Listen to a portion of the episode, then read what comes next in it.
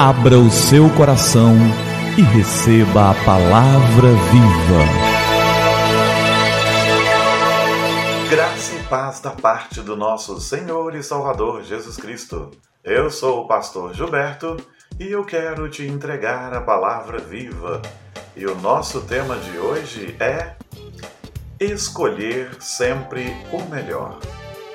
Certo jovem criado com sua família numa igreja, teve uma experiência diferente na comemoração do seu 21º aniversário.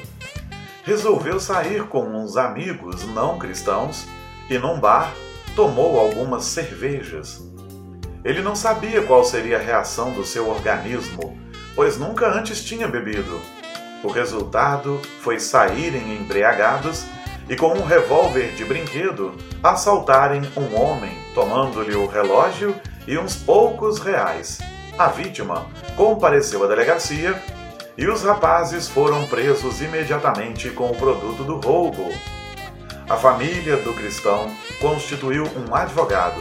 Este tomou as medidas judiciais cabíveis, aconselhou o rapaz a voltar-se para Deus, conseguiu uma declaração do pastor e uma matrícula numa escola noturna, bem como trabalho com carteira assinada. Enfim, tudo o que pudesse provar estar integrando o moço em uma vida honesta.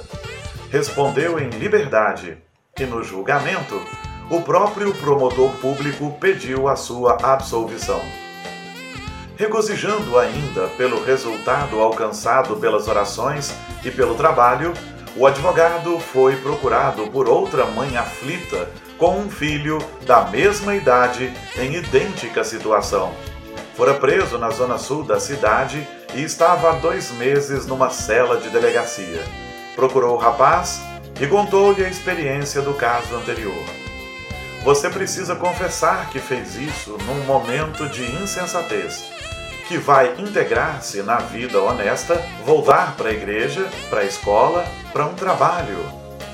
Não, doutor, o senhor está enganado, disse o jovem.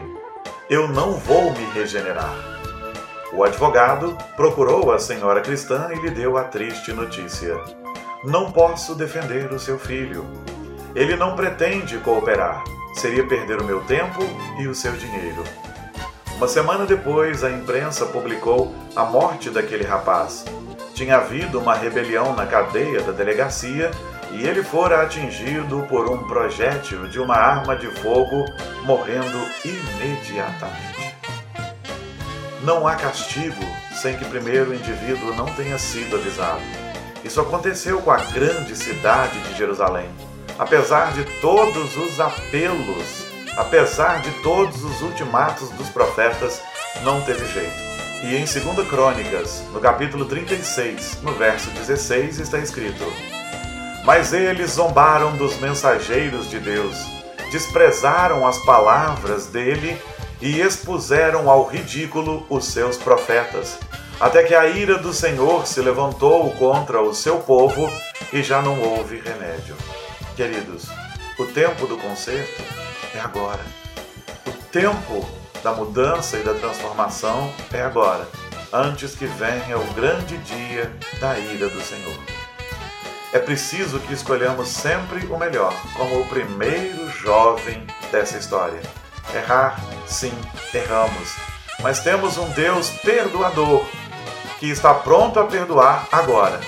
Mas haverá um tempo em que Cristo virá para julgar, será juiz. Nesse tempo não haverá mais volta, não haverá mais retorno. Então, que todos escolhamos o melhor agora.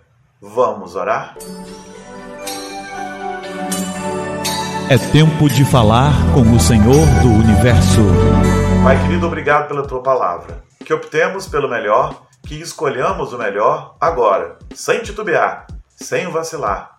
E Deus querido, que aqueles que andam em caminhos tortos possam se emendar, porque certamente há sempre um profeta do Senhor, um servo do Senhor, falando das verdades do Senhor e, de fato, nós sabemos que não existe castigo sem que primeiro o indivíduo não tenha sido avisado. Os avisos têm sido dados pela tua palavra, pela pregação da tua palavra, Oh, Deus querido, então que aqueles que nos ouvem possam buscar conserto, buscar a melhor parte, em nome de Jesus. Amém. Amém.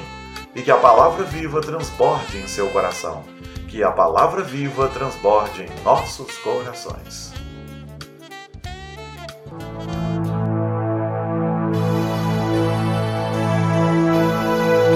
Abra o seu coração e receba a palavra viva.